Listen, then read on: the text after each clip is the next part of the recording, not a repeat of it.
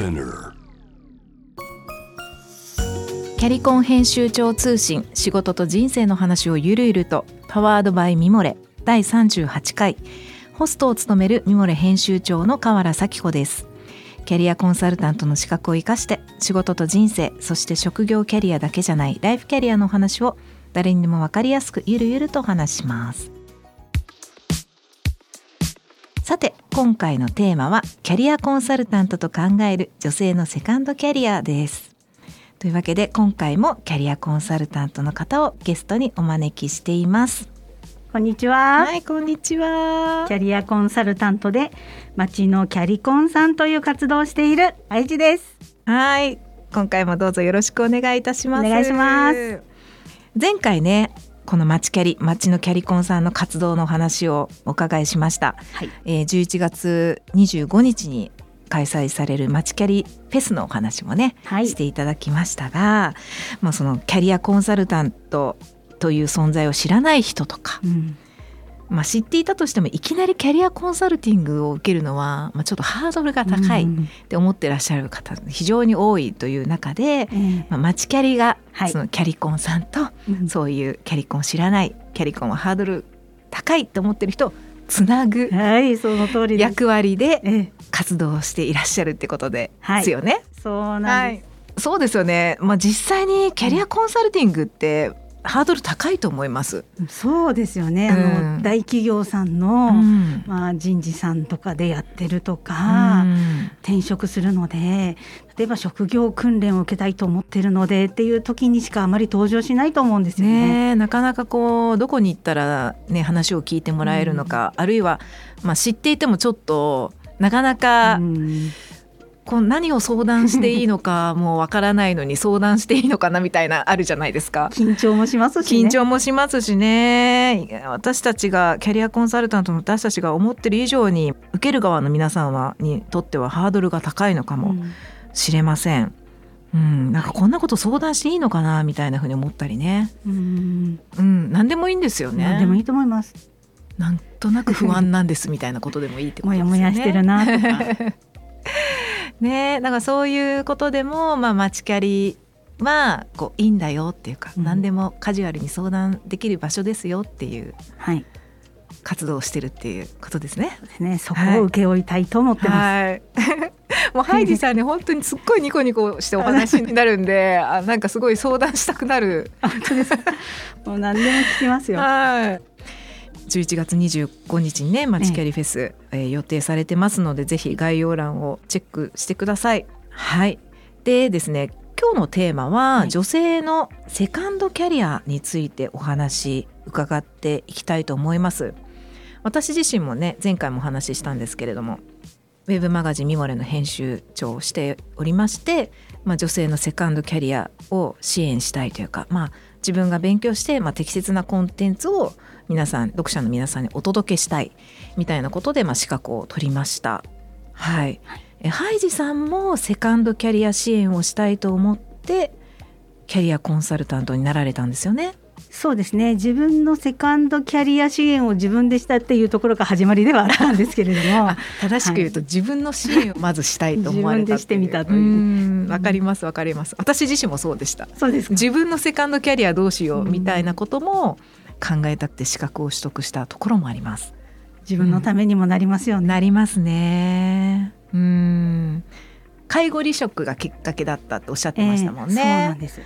そうなんですよねセカンドキャリアっていうとなんて言うんでしょう。キャリアっていう言葉になんとなくこう含まれるハイキャリアのイメージとかがあるためにキャリアアップの文脈っていうかうん。例えば収入を上げるとかね、転職して職位を上げるとかねうん。なんかそういうイメージを持っていらっしゃる方ももしかしたらいらっしゃるかもしれないんですけれども女性のセカンドキャリア支援って私が思うにですよ、ええ。まあ、そういうことというよりはどちらかっていうと女性って例えば介護で離職したり、はい。夫の転勤とか、うん。まあ、子育てで離職したり、うん。みたいな方も非常に多いじゃないですか。はい。うん、あとはまあ年齢的にねちょっと体調が更年期にも差し掛かってきて、ね。もう心も体もしんどいみたいな時期だったりするので、はい単純に仕事の話だけでもない。うん。のがこう女性のセカンドキャリアのお悩みなのかなと思うんですけれども、いかがですか、ええ。そうですね。ライフイベントがうん。多いですよね、多い。女性は。うでんなんか皆さんね50歳過ぎたらもう仕事なくて自信ないなんていう人相談来る方多いんですけど、はい。いやいやとうんうん。うん必ず言ってることがねあるんですよ。はい。えええこのライフイベントをいくつも乗り越えてきたスキルって、うん。ヒューマンスキル高すぎませんかって必ずこれは言ってます。社会人基礎力っていうんですかね。はい。はい。そうですよ。家族のために家計のために計画性を持って、もう実行あるのみでそして出会ったママ友ともうまくやりですうねん。すごいことだと思うんですよね。確かに。うん。本当にマルチタスクですし。すごいですよね、それこそ本当今おっしゃったように計画性を持ってええ。実行するそう。とか難しい人間関係えにも対処するとかね。ですね。まあそう考えると大変なヒューマンスキルですね。そうですよね。これ生かさないと日本のために。はい、うん。じゃあハイジさんがとはい。と例えばどなたかのキャリア相談に乗る時っていうのは、ええ。まあ、そういうことを結構お伝えしてるんでしょうか？そうですね、で多くの方がよく言われるのは、もう好きなものだけに囲まれたいってあ断捨離じゃないですけえど、えええまあうん我慢することちょっとずつ手放して、うん。まあ、好きな人とだけ付き合いたいとか、うん、20代とか結婚する前とかにやってたことをまたやりたいとか、うんうん。そんな方多いのでじゃあそれをもとにまた考えてみましょうっていうふうになる場合が多いんじゃないかなと思ってます。うん。その年齢になって本来好きだったことに目を向ける方が多いっていうことなんですかね。うん。一回自分をこう内省って言いますかね、ええ自分の棚卸しをはい。する方が多いんじゃないかなって思思っています。うん、自分の棚卸しそうですよね。結構、うん。ミモレの読者の方にもセカンドキャリアについて悩んでるんですみたいな方非常に多くって何に悩んでるかっていう話この間もなったんですけど、うん。まあ、好きなこととうん。自分ができること、どっちを優先したらいいですかねみたいなご質問いただいたりしたんですよ。うん。うん、実際にそれを職業にしていこうと思うと、まあ、好きなことが職業にすぐになるとも限らない。うん。中でできることだったり人よりちょっと得意なこととかを優先した方がいいんですかね？ってその方は悩んでらっしゃって、えーうん。そういう相談結構ありませんか、うん。キャンウィルマストですか、そうそうそうそうそう。う。ん。ねうん。でも好きなことじゃないと、うん。例えばこう夜中も考えちゃってああと思ってメモしたりとかっていうのって好きじゃないときついですよね。うん。好きなことって大事ですよね。まあ、そうですよモチベーションにね。もなって、うん辛いことだとちょっと続かないですもんねいくら得意なことでもね。そうですよね。なんかちょっとキャリアが変わりそうですよね。その時点でちそうょっと形が変わっていくかも。確かに変幻自在のキャリアです。変幻自在なキャリアですね。働き方についてはどうでしょうか？それこそね介護だったりとかあとは、ね、まだ子供が小さくてとか、ご自身が体調が以前よりそんなに良くないとかいろいろあるじゃないですか、はい、単純に仕事の話だけでもない。うん、そうですね。なってこう女性のセカンドキャリアを考えるときに、まあ、いつも思うんですけど、うん、そのあたりはいかがですか、でもできることはゼロじゃないよね。うん。うん、できることをおできる時にやって始めていく止まらないで進んでいくっていうこと大事だねっていうのはよく言ってるんですよね。止まらないで進んでいくってすごくいいなと思ってうん今は100%ではできないかもしれないけどこのちょっと好きなこととかうん得意なことを細く続けてみるとか、うんそういうのって大事ですよね。うん、そうなんですよね。ゼロにしないってことですかね。うんなんか諦めなくていいんじゃないかなとは思います。す。ねえ。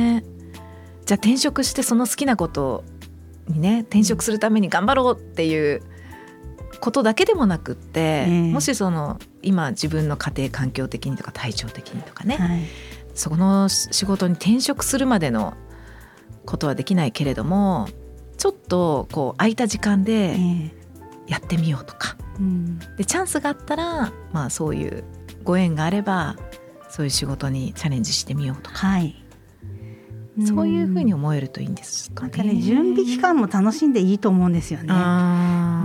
例えば全然インスタとかやったことないっていう人もちょっとやりだしてみて知らない人と友達になれたりとか、あね、こういう活動してる人あいるって知ったりとか、何かできることってあって、どんなに忙しくても、そういうものをこういつもアンテナ張っておくと、先につながるんじゃないですかね。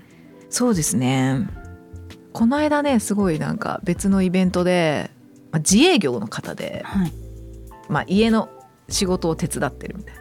でもなんかこう転職活動しても、それが職業キャリアじゃないから認められず、ね、そう。そう。転職活動がうまくいかないみたいなふうに悩んでて。でもやっぱり家じゃない場所で評価されたいから、うん、どこか外で働くっていうことを経験しないとその方も前に進めないっておっしゃったんですよ、うん、例えばなんですけど、うん、まあ、女性ってこう、職業キャリアが中断されたっていう方が多いですよね。はい、でもライフキャリアはある、ある。さっき話があった通りもうライフイベントが多いからすごいヒューマンスキルは高い、ライフキャリアものすごくある、でも職業キャリアがないことに非常にこう不安を感じてるとか、そういう方ってすごい多いなと思うんですけど、ええ、なんかそういう人寿退社の方とかもそうだと思うんですよね。そうですね多いですよ。うん。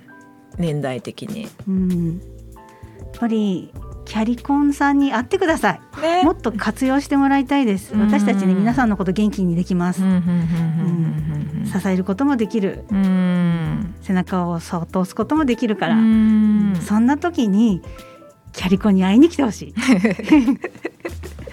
なんかきっかけっていりますよね絶対に。動くの自分なんで誰か何かしてるくれるわけでもね、うん初めからお膳立てしてレール引いてくれるわけでもないので、自分で作ったレール進むっていうねこう、プロティアンキャリアですね。まあ、女性って先ほどもお話があった通り、まあ、いろいろこう育児とか介護とかで離職したりとかする方が非常に、まあ、多くって、ね、そういう意味ではライフキャリアとしては人生のねいろいろな経験キャリアとしては非常にたくさん積んでるけれども職業キャリアが長く中断されてること、うん、方がすごく多くってそれに悩んでる、はい、セカンドキャリアを考えた時にもう職業キャリアが全然ないからもう諦めてしまうとかいう方って非常に多いと思うんですけれども。はい。もうそういう方もキャリアコンサルティングを利用してほしいですよね。そういう方こそ、うん、あのーうん、もう雑談でいいんです。ね、うん、うちがこうでとか、うんうん、もう不安でとかっていうのをこうお話しすると、心が整うよってよく言ってるんですね。うんうんうんうんなので、まあ、キャリコンの役目としては、はい、もう何も今よりも年収を上げるために転職支援をするだけじゃないので、うん、はい、お金の話とかね、うん、うん。介護との両立の話とか子育ての話もあっていいと思いますから、はいまあ、どんなお話でも聞かせてもらいたいなって思いますよ。うんね、うん、そうなんです。だからもう本当に転職の相談とかじゃなくて全然構わないというか、うん、むしろ。あのもやもやとした悩みにね寄り添ってこう、まあ、私が好きな言葉にてかミモレで連載していただいてるあの杉山隆先生が、はい、まあ、キャリアコンサルタントって相談者の方の物語を整えるお仕事ですよって優しいね、先生がおっしゃるんですけど、まあ、まさにそうだなと思うんですね。なんかもやもやとなんか20年前に止まってしまった職業キャリアがあるとして、でもそれがこうあるために物語が前に進まないとしたら、じゃあどうしたらいいんだろう？どういうふうに前にね進めてあげたらいいんだろうっていうのを、まあ、寄り添ってお話を聞いてあげられるのがキャリアコンサルタントなんですかね。いい仕事ですね。いい仕事ですね。いやもう本当ハイジさんがニコニコしてるので私もとっても楽しい気持ちになってきましたけどありがとうございます11月25日の街キャリフェスに行ったらハイジさんに会えると思うあ会えますかね？もうずっと声かけていただけたら本当嬉しいですねあのぜひ皆さんご都合合えばハイジさんに会いに行っていただけたらと思いますはいお待ちしています。はい。ではハイジさん最後にお聞きいただいている皆さんにメッセージをお願いします。はい。私も日頃ですね1日10人15人ぐらいの方のお話を伺ったりするんですけれども、まあ、40代入って45歳ぐらいになった女性の方もいらっしゃるんですねたくさん。でその中で皆さんおっしゃることがあります。これからは人のためになりたいって人の役に立ちたいんだよね、うん、すごくお世話になってるから今後は社会に恩返しがしたいっていう方がねとっても多いんですよ。収入だけじゃないんだよっていうのをすごい感じますね。